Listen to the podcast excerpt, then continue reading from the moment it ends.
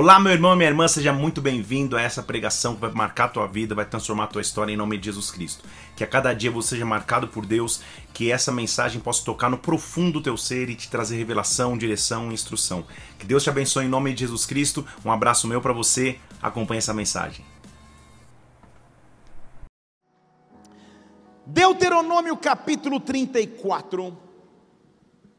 Quero falar sobre um homem que foi conhecido como tendo sido pioneiro e talvez um dos mais conhecidos de toda a narrativa bíblica por uma característica específica. Deuteronômio capítulo 34, versículo 10. Nunca mais se levantou em Israel profeta como Moisés, aquele a qual o Senhor conhecia face a face. Face a face, ele falava com Moisés. Espírito de Deus, nós estamos em tua casa nessa noite. Nós vemos aqui com o objetivo principal que é adorar o teu nome. Quer te engrandecer, te entronizar e dizer que tu és grande, dizer que tu és Senhor, que sobre todas as áreas de nossas vidas tu reinas como é bom adorarmos o Teu nome, como é bom estarmos aqui simplesmente para levantarmos as nossas mãos em adoração. Mas eu sei, Pai, que quando te adoramos, a Tua glória vem. Eu sei quando te adoramos, a Tua presença vem. Por isso eu peço nessa hora, Espírito Santo de Deus, invade a atmosfera deste lugar. Espírito de Deus, vem nos visitar de forma sobrenatural. Toca as nossas vidas, toca o nosso corpo, nossa alma, mas fala com o nosso espírito que não existe impedimento para a Tua glória, que não existe impedimento para o teu derramar. Que cada pessoa que entrou nesta casa, nesta noite, profundamente seja marcado por ti, profundamente seja visitado por Deus. Eu não sei como você entrou aqui nesta hora. Eu não sei quais são as preocupações que estão no teu interior, mas eu te desafio agora pela fé. Levante suas mãos ao Senhor e simplesmente adore-o. Levante suas mãos ao Senhor e simplesmente se prepare para encontrá-lo, porque a glória dele virá sobre nós nessa noite, a presença dele virá sobre as nossas vidas nesta hora. Nada impede o agir de Deus, nada impede o mover de Deus. Por isso, nesta hora, quando nos reunimos e nos achegamos diante de ti, que o teu reino venha, que a tua vontade seja estabelecida agora na terra como no céu. Como igreja reunida, nós te adoramos. Como igreja reunida, nós te damos glória. Como igreja reunida, nós aplaudimos o teu nome, nome acima de todo nome, nome acima de todo nome. Aplauda o nome que está acima de todo nome. Face a face é possível conhecê-lo face a face, é possível ter uma intimidade com Ele que muda a nossa história. Eu quero dizer a você do maior combustível que há em nossas vidas, do maior presente que nos foi deixado na terra, da maior manifestação de amor de Deus para conosco, ele nos chama para viver face a face, Ele nos chama para viver num nível de intimidade que transforma nosso cotidiano natural, que muda nossa rotina normal, Ele nos chama para viver imersos em Sua glória, mergulhados em Sua presença. Esse é o desejo que temos que ter todos os dias. Glória de Deus, presença de Deus que transforma a minha vida, que transforma a minha caminhada, presença de Deus que nos sustenta, presença de Deus que nos fortalece, presença de Deus que nos direciona. Há um nível de presença que nós podemos acessar, há um nível de intimidade que nós podemos buscar há um nível de glória que nós devemos viver, e esse nível está a minha e a tua disposição. O que eu sinto que Deus quer dizer conosco nessa noite é que Ele precisa e nos oferece um mergulho mais profundo em Sua glória, um mergulho mais profundo em Sua presença, um tempo onde o tempo não é mais necessário, um tempo onde o tempo não é mais importante, se não mergulhar em Sua face, se não atingir o penhor de Sua glória, se não mergulhar em Sua presença. Quem escolhe viver no sobrenatural é alimentado constantemente por Deus. Ao nos ensinar oração modelo, por exemplo, o próprio Jesus Cristo disse: Orem assim, Pai nosso que estás nos céus. Ninguém cons consegue continuar. Qual que é a oração modelo?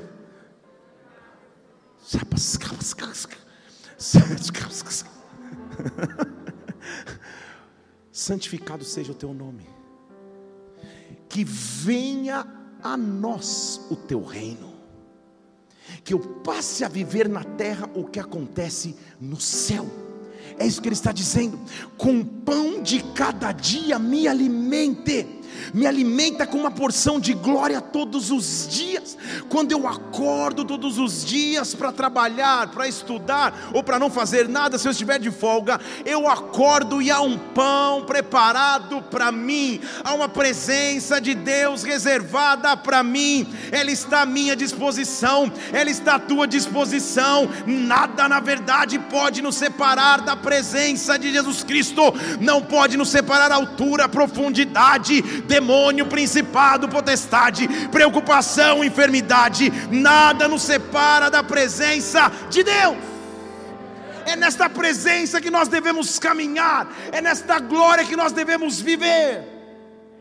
O salmista teve essa revelação e, na verdade, esse pedido. Ele diz assim: Senhor, cria em mim um coração puro. Salmo 51, versículo 10 renova em mim um espírito que é estável, que não se corrompe, que não perde o equilíbrio. Uma coisa eu te peço, Pai, não me lance fora da tua presença, não retira de mim o teu Santo Espírito, restitui-me a alegria da tua salvação e me sustenta com o espírito voluntário.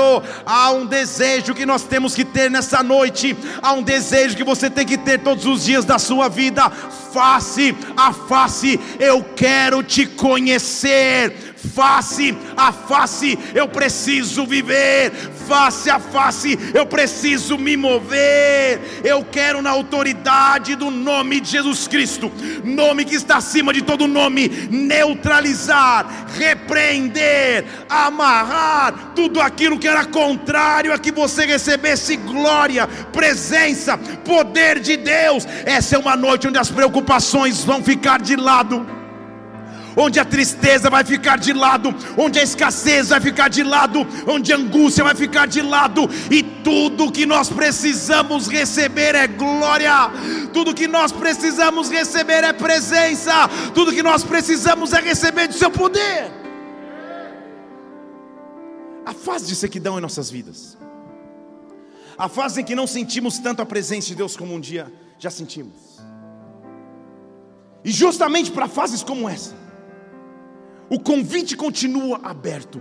Face a face, eu preciso viver. Face a face, eu preciso ter comunhão com Deus. Face a face, eu preciso encontrar o meu lugar secreto. O que diferenciou esse homem na história bíblica? Porque a Bíblia diz que não houve profeta como ele em Israel que falasse com Deus face a face. E qual a característica que ele viveu em sua história que nós podemos viver? Muitas coisas todos os dias tentam nos impedir de viver na face de Deus, na presença de Deus, na glória do Espírito Santo.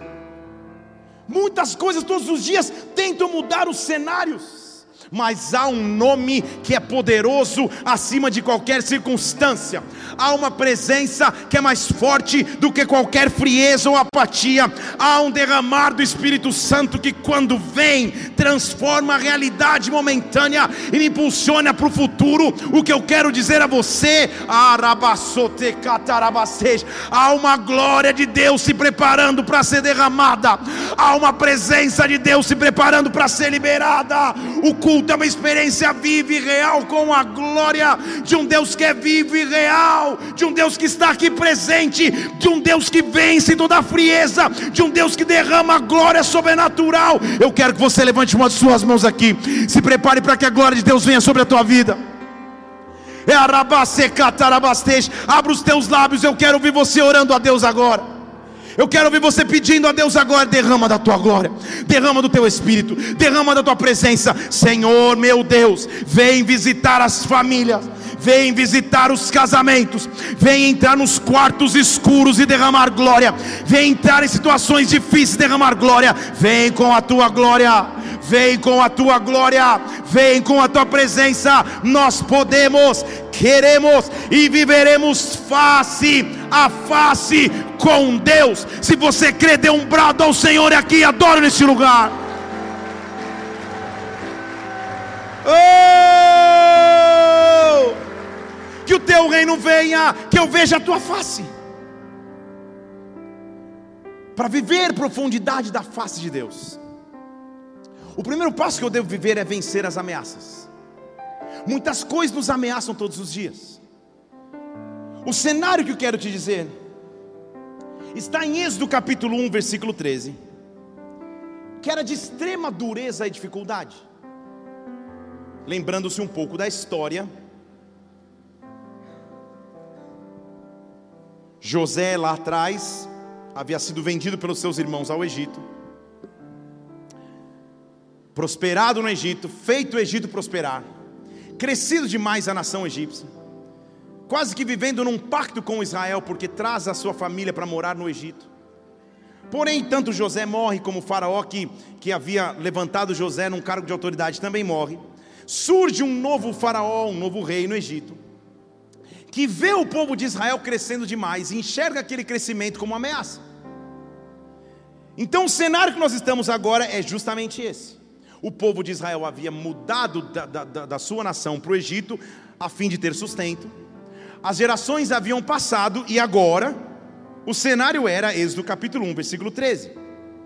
Os egípcios faziam os filhos de Israel servir com dureza, servir com dificuldade. Assim lhe amarguravam a vida. Estou em Êxodo capítulo 1, versículo 14 agora. Põe na tela para mim, por favor. Assim, obrigado. Assim lhe am... Êxodo 1, 14. Assim lhe amarguravam a vida com pesados serviços. Obrigado. Isso, com barro, com tijolos, com todo serviço os faziam servir com dureza. Você já esteve numa circunstância em sua vida onde tudo muda de repente. Antes o cenário era favorável para Israel no Egito.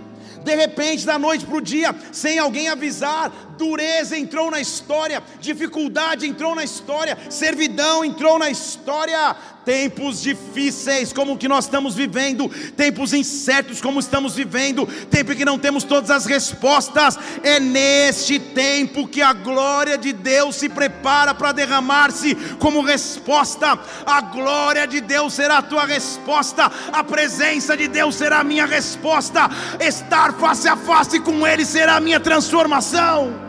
Então, como o povo crescia demais, trabalhava muito e cada vez eles davam mais trabalho e o povo parecia não parar de trabalhar. A decisão do faraó foi então, versículo 22, então o faraó ordenou a todo o povo dizendo: A todos os filhos que nascerem, lancem nas águas do rio, as meninas guardem com vida. Pouco esperto esse faraó, ele queria matar a força de trabalho do povo de Israel, preservar as filhas para que ao crescerem elas dessem filhos egípcios. Aqui então está um padrão do inimigo. A resposta, amada igreja, é não. Deixa eu falar de novo. A resposta, igreja, é não. Vou falar mais uma vez. A resposta é não. Tudo bem? Fico aqui pensando. Quem teria a revelação de saber a resposta dessa pergunta? Satanás é onisciente? Sim ou não? Tem gente que nem com gabarito, três vezes. então, de novo, Satanás é onisciente? Ele não sabe de todas as coisas. Ele não sabe o que vai ser de você amanhã. Ele não sabe de todas as coisas. Ele não sabe o que vai ser de você semana que vem. Ele não sabe o que vai ser de você daqui cinco anos. Ele não é onisciente. Onisciente é Deus. Então, o padrão de ataque de Satanás, entenda aqui comigo, é eliminar o potencial. Ele sabia que em algum momento viria o Salvador através da linhagem de Israel, que resgataria a humanidade dos pecados. Quando Israel começa a ficar forte, ele diz: mate todos os homens, porque como eu não sei qual é, por amostragem vou matar o Messias. Vocês estão entendendo comigo? Eu vou matar o libertador. Sempre que em nossas vidas nós começamos a demonstrar potencial em Deus, esse é o momento que Satanás vem para tentar matar o potencial. Quando você está tranquilo, sem fazer nada, parece que está tudo bem, você se levanta. Eu quero começar a orar pela minha família, eu quero começar a orar pela minha casa, eu quero começar a adorar o Senhor na igreja, eu quero começar a servir no ministério. Esse é o momento que as guerras começam a crescer, porque quando Satanás vê potencial, ele tenta paralisar mas se você pensar por outro lado, glória a Deus pelas lutas e batalhas, porque talvez nem eu mesmo enxergue o potencial que o inimigo já enxerga em mim, talvez nem eu mesmo enxergue o potencial que a minha família pode ter nas mãos de Deus. Então, é no cenário de ameaças que eu descubro a verdadeira glória, é no cenário de ameaças que eu descubro o poder maravilhoso de Deus. Quando as lutas se avolumam, quando as, quando as tempestades vêm, quando as guerras crescem, é no cenário de ameaças que a minha resposta é a glória, que a tua resposta é a glória. Glória de Deus, glória de Deus, glória de Deus. Nasce um pequeno menino, Moisés, sem saber desse cenário de ameaça, mas ele já nasce com uma sentença de morte. Porque Satanás quer matar as coisas antes mesmo que elas nasçam. Vocês estão comigo aqui? Os teus sonhos, as tuas visões, os teus propósitos, tua fé, teu sistema de crença, antes que você possa crer, ele já quer matar. Moisés nasce. Diz a palavra que a mãe dele não conseguia mais escondê-lo. Já não era mais possível guardá-lo dentro de casa. Então, versículo 3 do capítulo 2 de Êxodo, a Bíblia diz que quando ela não podia mais escondê-lo, ela pegou uma arca de juncos revestiu de betume, colocou o menino na arca, um cestinho, e colocou junto nas margens do rio. O caminho para descobrir o Senhor face a face é no meio da maior ameaça aprender a confiar em Deus. Você entendeu? É no meio da maior ameaça aprender a confiar no Senhor o que leva uma mãe. Quem é mãe aqui? Muito bem. Quem é pai? Semana que vem, dia dos pais. Só mencionando, caso queira, no final do culto, estou aqui para receber. Estou brincando. É, brincando, de verdade. Mas, é, mas estou brincando. O que leva uma mãe pegar um bebê, colocar num cesto e dizer: Senhor, o controle agora não é mais meu, o controle é teu. Deixa eu falar desse lado aqui. Esse lado eu sei que é pentecostal, o Ranieri está aqui. Aí.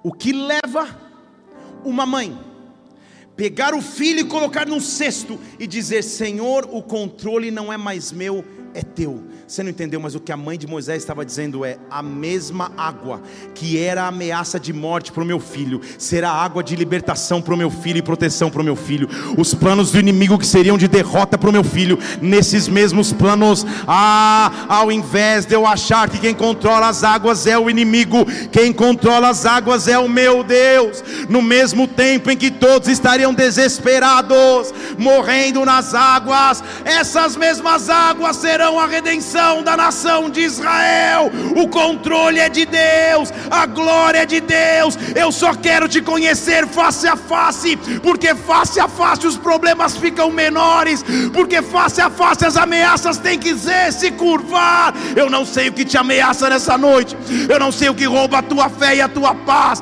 eu não sei o que rouba a tua vida, mas nesta noite eu quero dizer na autoridade do nome de Jesus Cristo confia, confia, confia, confia, porque este este esta tribulação, este momento de ausência de paz te conduzirá a conhecê-lo face a face, te conduzirá a conhecê-lo mais profundamente, te conduzirá a um nível de glória mais profundo. Atenda este convite nesta noite, atenda esse convite nesta hora. Oh!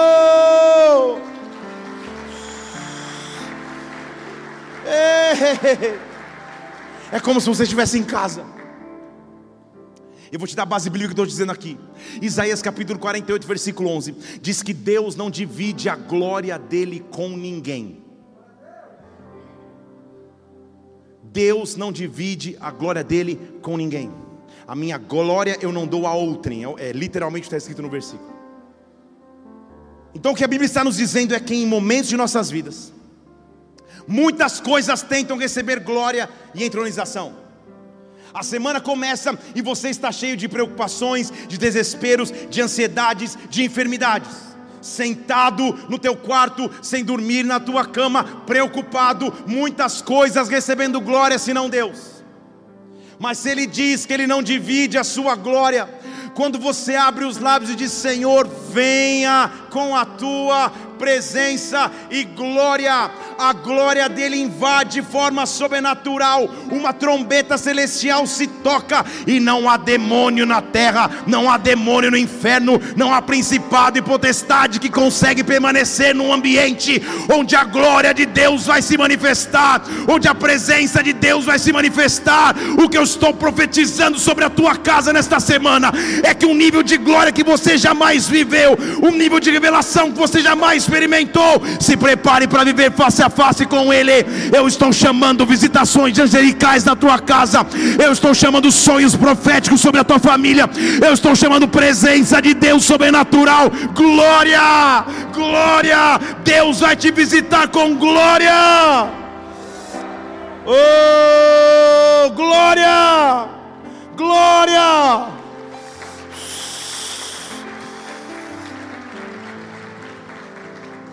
Na minha infância, a gente cantava uma música na igreja que dizia assim: Glória, glória, aleluia.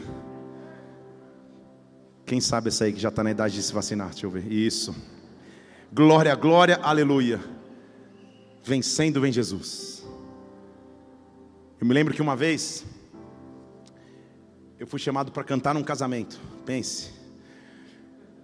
Ou deviam me amar muito, ou não devia ter nenhuma opção. E era a música no final que era justa. Já ressurge a glória eterna. Lá, lá, lá, não sei a música. Mas, e eu falei, não, imagina, não precisa ensaiar. Essa música eu cresci cantando. E a noiva começou a sair, e a banda deu a introdução, eu, já. Glória, glória, já fui pro refrão, porque é a única coisa que a gente sabe dessa música. Mas é uma música que chama glória. E o que a letra diz a glória já está vindo, porque vencendo vem Jesus. O cenário é a figura de alguém que vem para vencer. E se quem vem para vencer, vem para determinar o resultado final, ele vem para dizer: basta, chega, eu vim para proclamar vitória. Quando a glória de Deus vem sobre alguém, chegou a hora de vencer. Quando a glória de Deus vem sobre alguém, chegou a hora de Deus transformar cenários. Deus está mudando o cenário sobre a tua vida, Deus está transformando o cenário sobre a tua história. Deus vai te fazer reconhecer a sua glória glória, Deus vai te fazer viver no seu sobrenatural. Moisés é adotado pela filha de Faraó, você conhece a história. Cresce no ambiente egípcio, mas não é egípcio. É hebreu, foi educado até o desmame pela sua própria mãe. Um dia, num instinto, num rompante de instinto, ele mata um egípcio. E a vida dele muda da noite para o dia, porque a partir de agora então, ele não era mais egípcio, mas também não era hebreu, ele não era ninguém. Não havia uma identidade formada em Moisés. O que seria a sua identidade? O que seria a sua caminhada? Onde ele fosse, ele seria um estrangeiro. E da noite para o dia, Moisés passa a viver em fuga ele foge para o deserto, foge das aflições, foge das ameaças de Faraó. Ele nasce em ameaças e agora na sua vida adolescente, quase jovem adulta, ele também está lidando com ameaças. Porque ele mata o egípcio no dia seguinte, você lembra comigo que o pessoal olha para ele e fala: Ei, você vai matar a gente também como matou o egípcio? Ele já não era aceito pelo hebreu. O faraó descobre que ele matou o egípcio, manda persegui-lo e ele tem que fugir. E diz a Bíblia no versículo 15 do capítulo 2 de Êxodo que Faraó procurou matar Moisés. Ele fugiu da presença de Faraó e foi habitar na terra de Midian. Em Midian ele se sentou num poço. Midian representa o meio do caminho. No original, Midian significa confusão ou tribulação. Como é ruim estar no meio do caminho. Já não estou onde sair, mas também não estou onde quero chegar. Eu estou sentado num poço em Midian o que deu errado na minha vida, Moisés podia dizer: Que hora foi essa que eu decidi matar o egípcio, sendo que eu nem sou, que, sendo que eu nem sou hebreu, mas será que eu sou hebreu, mas será que eu sou egípcio? O que aconteceu comigo? Eu estou em Midian sem identidade, eu estou em Midian vivendo as confusões e as tribulações da vida, tudo me oprime para me fazer viver no deserto, mas é no deserto, é no tempo de transição que Deus começa a te visitar com glória, é no tempo de transição que Deus começa a te dar uma missão maior do que você você mesmo. O que eu estou dizendo é quando te falta identidade específica, quando você não sabe exatamente os próximos passos da sua vida, é nesta hora que uma glória de Deus vem, é nesta hora que o sobrenatural de Deus se manifesta, é nesta hora que a presença de Deus te conduz. Eu estou dizendo que há uma presença capaz de nos conduzir, há uma presença capaz de nos mover, há uma presença que vem da parte de Deus. E Deus, quando visita-nos com presença, mesmo em Midian, mesmo em Midian, mesmo na tribulação, mesmo na confusão, se eu digo, Senhor, eu só quero te conhecer face a face, eu só quero que a tua glória venha sobre mim face a face, neste momento, Moisés foi embora, sentado em Midian, fez até uma casinha no deserto casou-se, teve filho. Supostamente essa seria a sua vida. Só que a vida de ninguém fica no meio do caminho. Deixa eu falar de novo para alguém além dos presbíteros dizerem amém. Se a Bíblia me diz que Deus é aquele que começou a boa obra, e se ele começou a boa obra, ele é fiel para completá-la, ninguém fica no meio do caminho. Ninguém fica com promessa pela metade. Ninguém fica com promessa por acontecer. Se você está em Midian em alguma área de sua vida, há uma glória de Deus preparando para se derramar e face a face te encontrar, porque quando esta glória te encontra, a tua vida passa a ser transformada. Quando essa glória te encontra, ela te leva para um nível que você jamais viveu. Moisés está ali em Midian, naquela terra, habitando no deserto sem saber que a sua vida seria crucial na história de Israel, sem saber que ele seria um dos maiores líderes do povo de Deus, se não o maior líder do povo de Deus no Antigo Testamento. Você não sabe o que Deus pode fazer com a tua história. Você não sabe o que Deus pode fazer através da sua história. Você não sabe o que Deus pode fazer na tua vida. Você não sabe como Deus pode te usar para transformar tua casa, tua família, tua cidade, tua nação, as nações da terra. Não entende, não acha que Midian é teu lugar final. Não acha que a confusão, a tribulação, a ausência de promessas é o lugar final. Porque convenhamos, que bem teria para Moisés se ele pudesse ver a, a, o filme de sua vida, falando: Cara, o que, que valeu tudo? Eu ser preservado no cestinho, eu crescer no conforto egípcio, para agora na minha vida adulta, tudo que me restou é Midian? Sabe quando você com um gostinho, poxa, mas poderia ter mais? Quem sabe o que eu estou dizendo aqui? Poderia ter mais eu poderia estar vivendo mais, eu poderia estar vivendo um pouco mais. Deus conhece os desejos do teu coração, porque quem colocou foi o próprio Deus. Porque quem colocou foi o próprio Deus, porque quem colocou foi o próprio Senhor. a Bíblia diz que no decorrer de muitos dias morreu o rei do Egito, versículo 23 do capítulo 2, e os filhos de Israel gemiam debaixo da servidão. E eles começaram a clamar: Senhor, nos ajuda, nos ajuda. Deus escutou os seus gemidos e se lembrou do pacto com Abraão, Isaque e Jacó. Deus atentou para os filhos de Israel, Deus os conheceu. O que Moisés tem com isso? Moisés, você não sabe, mas o cesto, mais a fuga, mais o poço em Midian era o preparo para algo sobrenatural que eu ia fazer na sua vida. Se o cesto não te matou, se a fuga não te matou, se o deserto não te consumiu, se prepare, porque agora você vai me encontrar face a face. Se prepare, porque agora você vai se encontrar com Deus.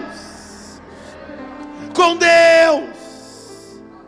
Ei! Só que depois que eu me encontro com Ele, as coisas começam a fazer sentido.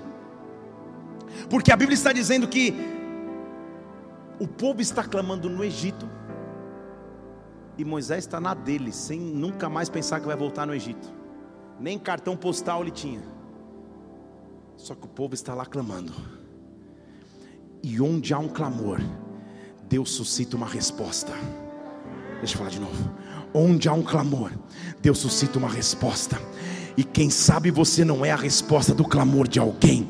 Deus te muda geograficamente para um lugar. Deus te tira de um lugar e põe no outro. Deus tira de um bairro e põe no outro. De uma cidade e põe no outro. Porque Deus responde clamores. Porque Deus responde o clamor.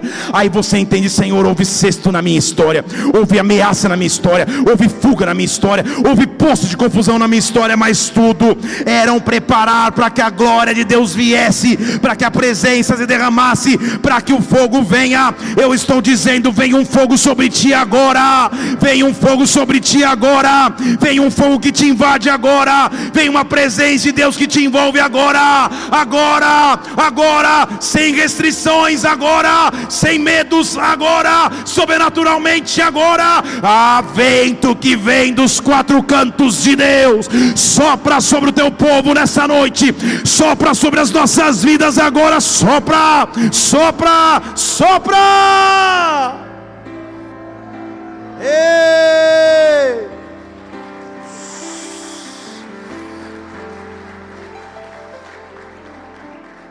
Quando eu tinha 12 anos de idade, Deus me usou uma mulher para me trazer uma palavra profética.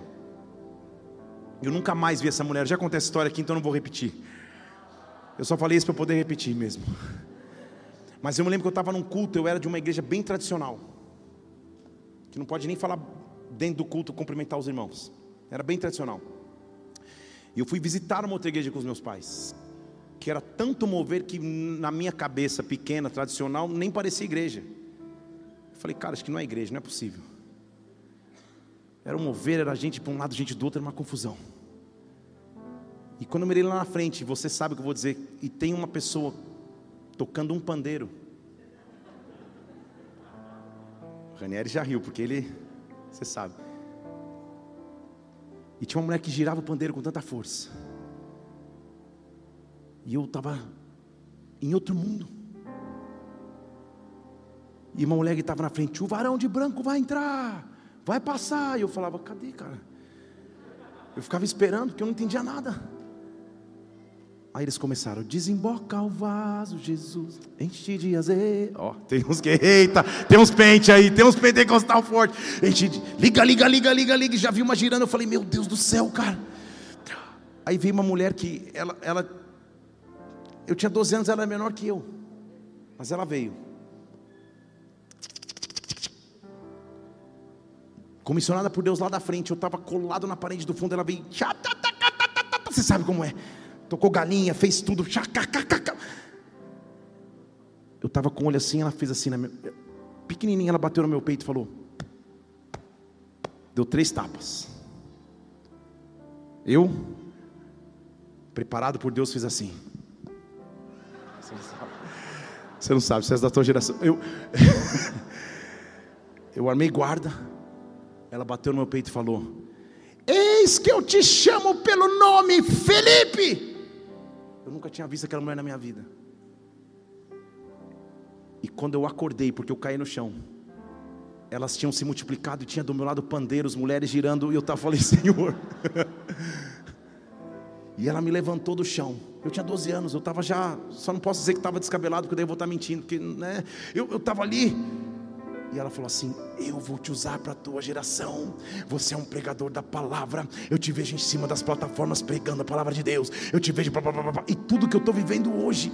E parte do que eu estou vivendo hoje, coisas que eu ainda sei que vou viver, Deus liberou sobre mim num tempo de glória, de maneira inesperada. Para quê? Para que em todos os dias da minha vida eu nunca me esquecesse que havia uma promessa, eu nunca me esquecesse que havia um liberar de Deus, eu nunca me esquecesse que face a face com Ele Ele ia cuidar da minha história, que eu jamais ficaria preso em Midian. Eu sei que nesta igreja há na atmosfera espiritual promessas retidas que ainda não aconteceram, palavras proféticas que ainda não se cumpriram.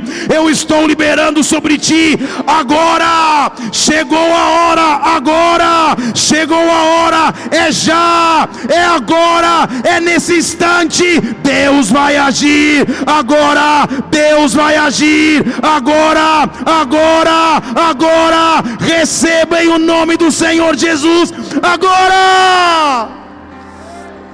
Oh! Isaías capítulo 68, versículo 4. Eis que ele vem cavalgando, eis que ele vem preparado. Isaías 68, versículo 4. Ele vem, e quando ele vem, o nome dele não é amanhã, o nome dele não é depois de amanhã, o nome dele não é no ano que vem. Põe na tela para mim, por favor, Isaías 68, 4. Quando ele vem cavalgando sobre os montes, a Bíblia diz: o nome dele é já, o nome dele é agora, o nome dele é aconteça. Eu estou dizendo para você agora, em nome do Senhor Jesus, receba agora.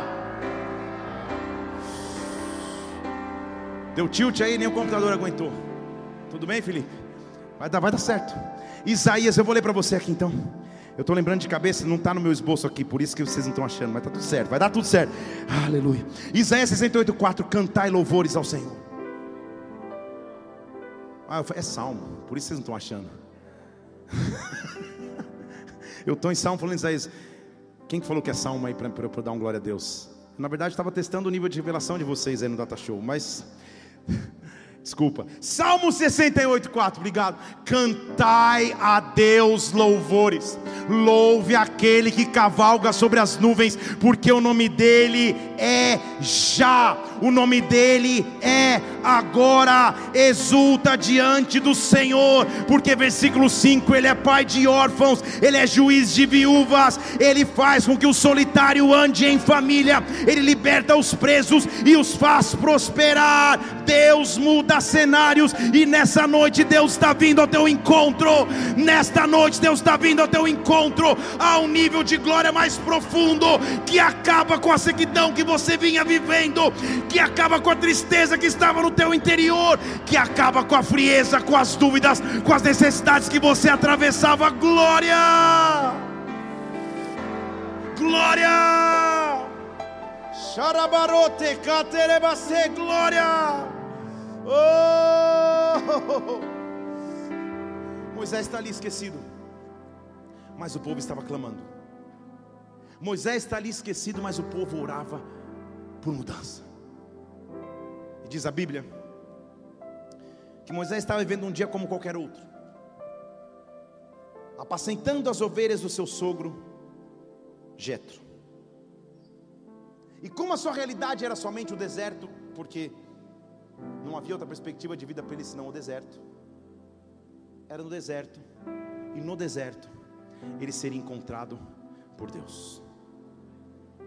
Quando Deus vai cumprir uma promessa em tua vida, Ele te encontra. Ele cria circunstâncias naturais e sobrenaturais para te chamar. Êxodo capítulo 3, versículo 1. Moisés estava apacentando o rebanho de Jetro, seu sogro, e o levou o rebanho para trás do deserto e chegou a Horebe, o monte de Deus. E quando ele chega no monte, a Bíblia diz que lhe apareceu o anjo do Senhor no meio de uma chama de fogo, no meio de uma sarça ardente. A sarça ardia no fogo, mas não se consumia. Ele está começando a ter um encontro com a glória de Deus. Ele está começando a ter um encontro com a presença de Deus. Quando ele vê aquela sarça, um fogo queimando numa árvore que não se queima, ele diz: Eu vou chegar para lá para ver o que é. Por que, que, a sarça não se queima? Quando o Senhor viu que Moisés se virava, ele disse: Moisés, Moisés. Ele respondeu: Eis-me aqui. Ele falou: Não venha para cá, tira a sandália dos teus pés, porque o lugar que você está é santo. Ah, o que ele estava dizendo é duas coisas. Na cultura judaica, quando você fazia uma aliança com alguém, você tirava suas sandálias e entregava a essa pessoa. Mas também o que ele estava dizendo é: não importa a tua caminhada até agora, a partir de hoje é um novo caminhar. Nas tuas sandálias você traz as poeiras de areia por onde você passou no Egito, por onde você passou no deserto, por onde você fugiu em Midian. A partir de agora eu estou te encontrando, e quando eu te encontro, a vida vai ser diferente. Quando eu te encontro, a glória será diferente. Você está se preparando para viver face a face comigo. Há um momento de sarça ardente, e este momento muda a minha vida. Há um momento de sarça ardente, esse momento muda a minha história. Há uma presença de Deus como você nunca viveu, que te comissiona para viver coisas novas. Moisés cresceu numa cultura politeísta, vários deuses: Deus Sol, Deus Lua, Deus Mato, Deus Grama, Deus tudo. Quando ele escuta uma voz falando com ele, ele fala assim: Mas me escuta, me fala só uma coisa: quem é você? Tipo, dos deuses que eu conheço, quem é você para eu dizer para o povo que, que, quem você é? Deus fala: Não, Moisés, você não entendeu. Eu sou o que sou. Você andou a vida inteira atrás de outros deuses. Você andou a vida inteira conhecendo outros deuses em letra minúscula, mas há um momento em tua vida que o eu sou se manifesta. O eu sou se manifesta e o eu sou está se preparando para se manifestar sobre a tua vida. O eu sou está se preparando para para visitar a tua história. O eu sou está se preparando para visitar a tua família. O eu sou está visitando a tua casa. O eu sou está visitando a ti. Não dá tempo de entrar na profundidade da história, mas a Bíblia diz que Moisés tinha os lábios pesados. Em outras palavras, ele era gago. Ele tinha uma limitação aparente, ele não conseguia falar naturalmente. Talvez pelos inúmeros traumas que ele viveu, ele desenvolveu a gagueira. Como você chega para um gago e diz assim: Gago, vai para o homem mais importante da humanidade e fala: Deixa o meu povo ir. Já imaginou Moisés ensaiando? E o galo, quando ele vai ficando nervoso, piora. Ele questiona tanto Deus, dizendo: Senhor, como assim? Que Deus responde para ele: Moisés, quem fez a boca do mudo, o ouvido do surdo?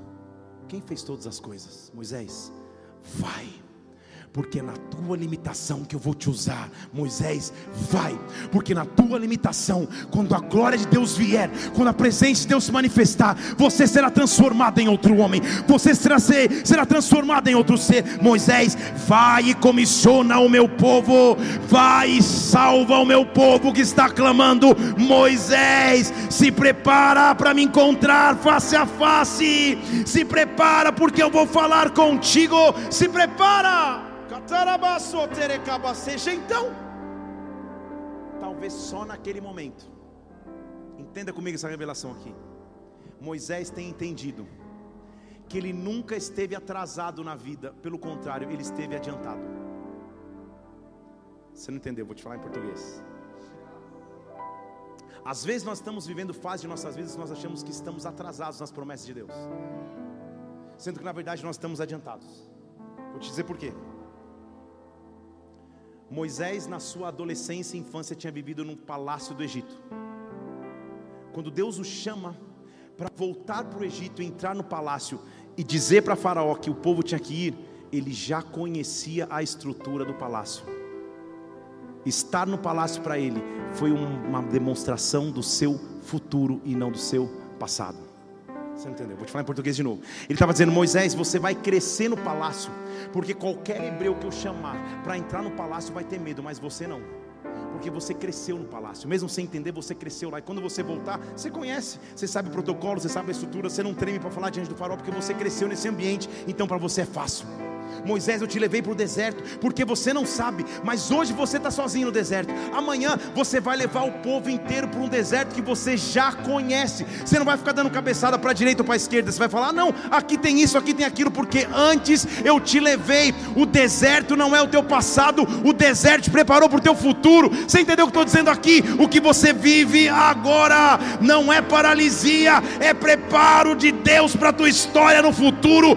Tudo aquilo que você atravessa essa agora é Deus dizendo que pode usar para a glória dEle, para a presença dEle. Moisés se prepara porque eu vou te usar. Moisés se prepara porque você vai ser sobrenaturalmente usado por Deus.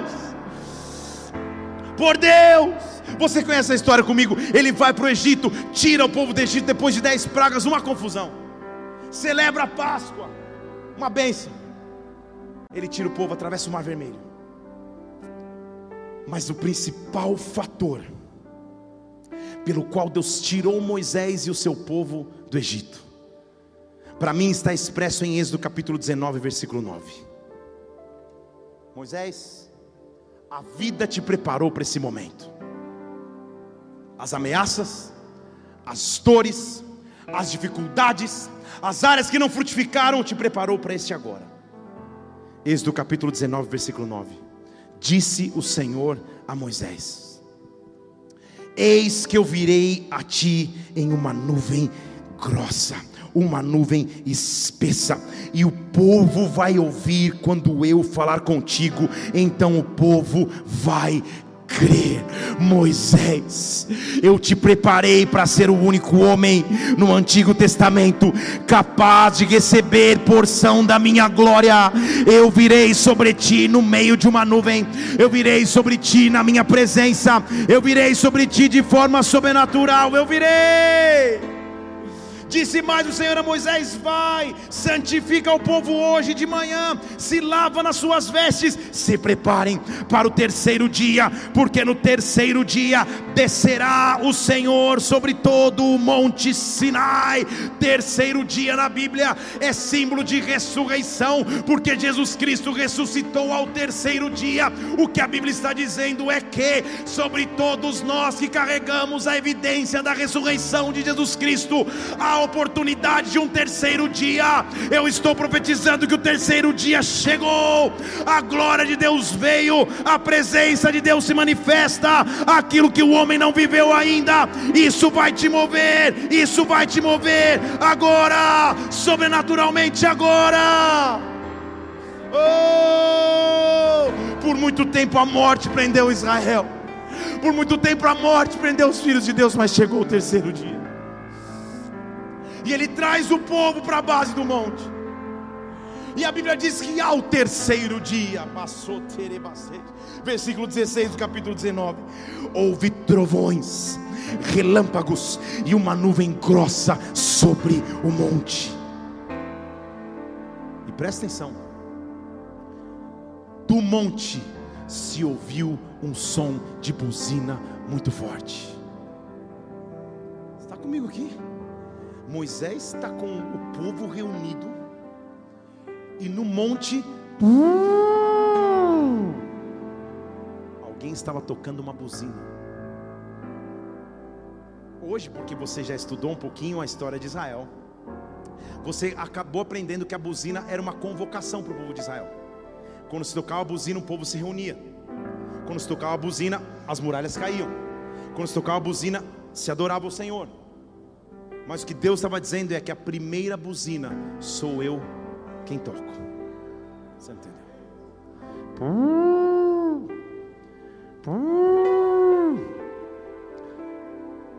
Há momentos em que Deus vai te convocar para um tempo em Sua presença. Eu adquiri um hábito na minha vida, numa hora específica da madrugada, acordar para orar. Mas isso não foi automático.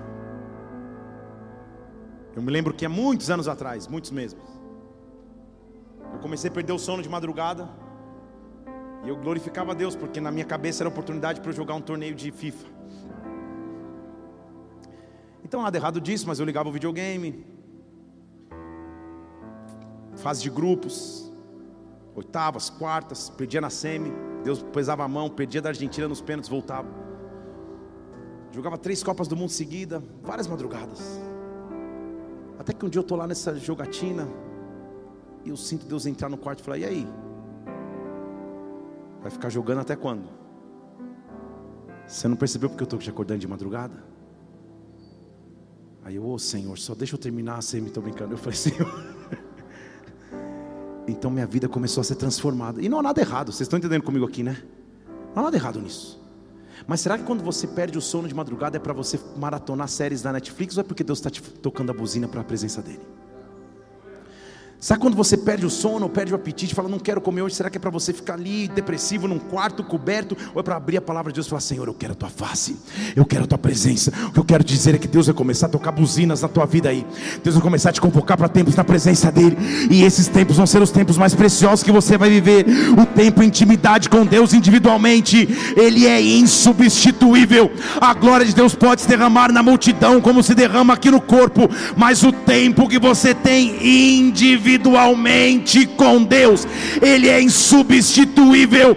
Deus está tocando buzinas nessa noite e chamando pessoas para dizer: venha, simplesmente venha. A resposta para as tuas orações, a resposta para os teus medos, a resposta para os teus anseios está na minha presença, está na minha glória, está no tempo individual que eu venho para falar contigo. Oh! Então a fumaça começou a subir como de uma fornalha o monte todo tremia fortemente, versículo 18. O som de buzina ia crescendo cada vez mais. Moisés falava, Deus lhe respondia com uma voz. Moisés começou a viver face a face com Deus. Versículo 19: Deus respondia, Moisés falava. Então o Senhor desceu, versículo 20, no monte, no cume do monte, chamou a Moisés, e Moisés subiu. E Moisés subiu aquele mesmo menino que foi preservado no cesto para não morrer no Egito, aquele mesmo jovem que teve que fugir para o deserto, aquele mesmo adulto que teve que ser encontrado na sarça, agora está como homem formado, ouvindo a voz de Deus, recebendo da presença do Pai. Ali toda a história faria sentido. Oh, ali toda a história fazia sentido. Ali a presença de Deus se invadia. Oh, tudo que você precisa para acessar a presença de Deus é uma coisa: fé. Fé. Fé. Para parar tudo e dizer: Senhor, eu só quero a tua glória. Eu só quero a tua presença. Eu só quero o teu sobrenatural. Estamos em uma geração que não aprendeu a parar, não aprendeu a meditar em Sua presença, não aprendeu a se desconectar de tudo, mas Deus está te chamando para um tempo de intimidade com Ele onde ali nada mais importa, onde ali nada é mais importante. Deus está te chamando para um tempo na glória dEle, para um tempo na presença dEle. Ali estão as respostas que você precisa, ali está a resposta que você precisa para amanhã. Há uma glória que vem da parte de Deus, e isso é fé. Nunca houve homem como Moisés que falou com o Senhor face a face. Agora, para mim, terminando essa palavra de hoje, eu quero te mostrar qual o maior benefício de enxergar a face de Deus. Quem enxerga a face de Deus recebe revelação exclusiva do futuro. Deixa eu falar de novo. Quem está face a face com Deus recebe revelação exclusiva do futuro. Todo homem de Deus, todo líder de Deus, sempre está em algum ponto no futuro. E isso você vai começar a fazer na tua vida. Eu me lembro quando eu passei aqui nesse prédio que, era uma concessionária, vazia. E orando na calçada, sozinho, eu já vi o prédio cheio de pessoas adorando. Eu não sabia que a, a, a reforma ia custar tanto, ia demorar tanto, que a estrutura ia ser tão custosa para ser levantada, mas uma coisa eu sabia: Deus, a tua glória já está aqui. a tua presença já está aqui. Passei semanas vindo aqui sozinho, ninguém sabia, orando, orando, orando, orando. Quando achei que era o momento, falei, chamei os líderes mais próximos, os presbíteros, lá na sala da minha casa, não sei se vocês lembram. Passei um videozinho do lugar, todo mundo se alegrou, celebrou. Eu ouvia várias pessoas dando opiniões de um lado e do outro. Eu falei, Senhor, o Senhor já me mostrou, já estou lá na frente.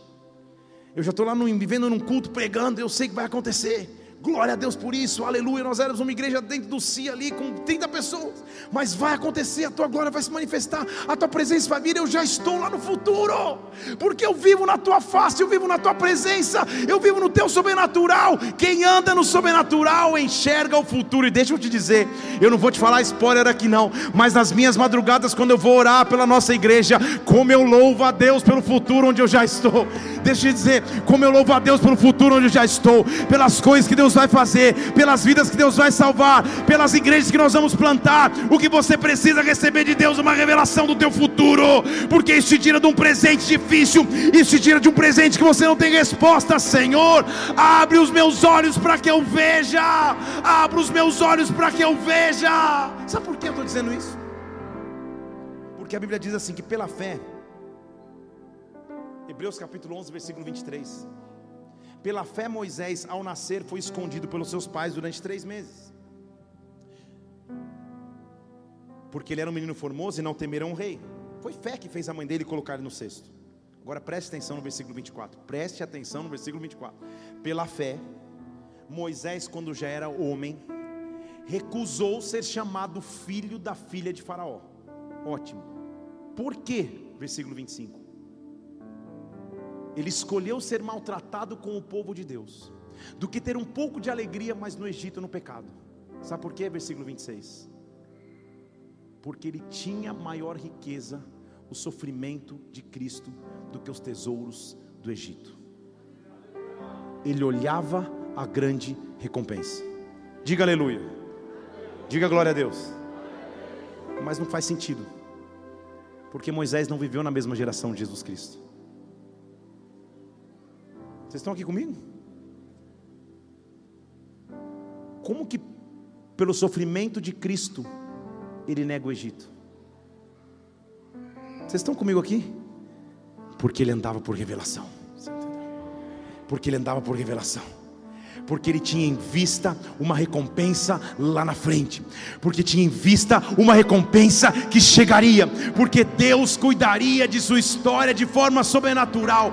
Eu quero te desafiar nessa noite a não andar por aquilo que os olhos veem, mas enxergar sobrenaturalmente pela fé a recompensa que está diante dos teus olhos. Moisés, de alguma forma, viu o sacrifício de Jesus Cristo, por revelação, ele sabia quem Cristo era por isso que quando o povo está todo morrendo no deserto, ele levanta uma cruz de bronze. Por isso que ele conhecia o que Cristo faria na cruz, porque ele tinha a revelação sobrenatural de Deus.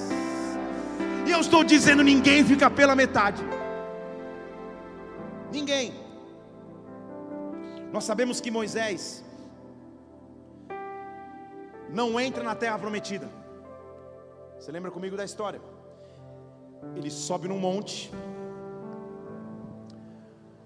contempla a terra que ele pisaria, e dali ele pega um Uber Fire e sobe para o céu. E você pensa, poxa, que, que Deus malvado, que ele não pisou na terra prometida. Em hebraico, o monte que Moisés está, o Monte Nebo, que é o monte onde ele enxerga a terra prometida, significa monte da palavra profética. Tudo bem? E ele some da narrativa bíblica, não aparece mais. Josué assume o posto e vai embora, vai embora, vai embora, tudo certo. Só que eu e você sabemos que certa vez Jesus Cristo reúne os seus três principais discípulos, Pedro, Tiago e João, e juntos eles sobem um monte. E neste monte a face de Jesus Cristo começa a brilhar.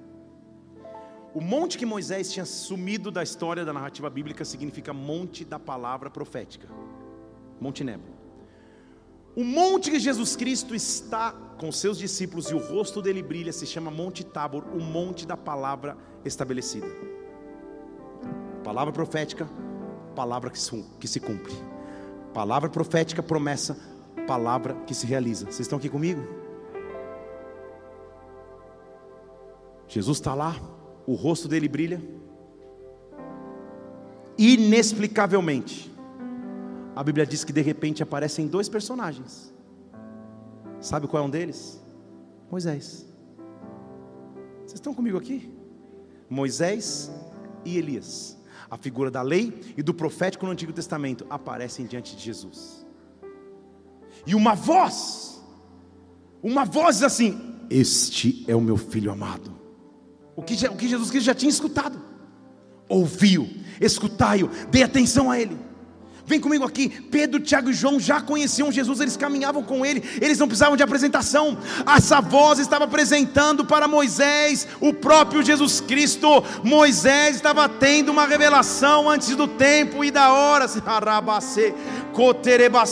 Ah, ele estava tendo uma revelação de que todo o sacrifício dele tinha valido a pena.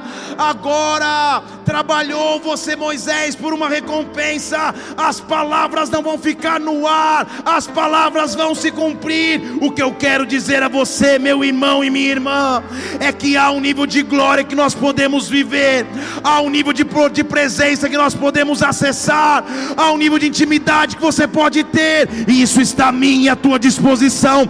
Eu não sei o que tenta te roubar a glória de Deus. Eu não sei o que tenta te roubar a presença de Deus. Eu não sei o que tenta te roubar tempos com o Pai. Mas nessa noite eu quero te dizer: deixa tudo de lado e mergulha na presença de um Deus que é sobrenatural. Deixa tudo de lado e mergulha na presença de um Deus que tem todo o poder. Curva sua cabeça, feche seus olhos. Glória, glória de Deus, glória de Deus, glória de Deus, glória de Deus, glória de Deus, que quer te encontrar face a face, presença de Deus, que quer te encontrar todos os dias da sua vida, glória de Deus, que quer, que quer direcionar a tua caminhada, a tua história, glória, glória, é nesta glória que nós devemos viver, é nesta glória que você vai permanecer. Eu não sei o que roubava a presença de Deus na tua vida. Talvez culpas, talvez medos, talvez pecados, talvez preocupações, nada pode permanecer no caminho da glória de Deus agora. Nós vamos nos preparar para adorar ao Senhor, e eu quero que nesses minutos restantes desse culto, você se entregue à glória de Deus como talvez há muito tempo não se entregava que você comece a preparar para que a glória dele venha, para que a presença dele se derrame.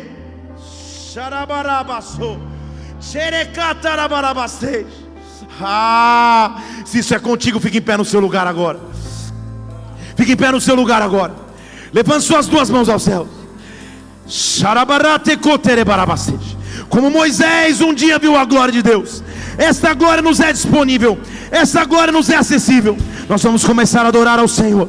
E quando nós estivermos adorando a Ele, uma glória virá sobre a tua vida, uma glória invadirá a tua casa, uma glória invadirá o teu ser. Em o nome de Jesus, vem! Espero que através dessa mensagem você tenha sido marcado profundamente pelo Espírito Santo, sua vida seja impactada e transformada, viu? Tem muitas outras pregações aqui no YouTube, Felipe Parente. Faz o seguinte, inscreve-se no canal também para que você sempre receba os alertas das pregações assim que elas acontecerem. Que Deus te abençoe. Até a próxima. Fica na paz do Senhor.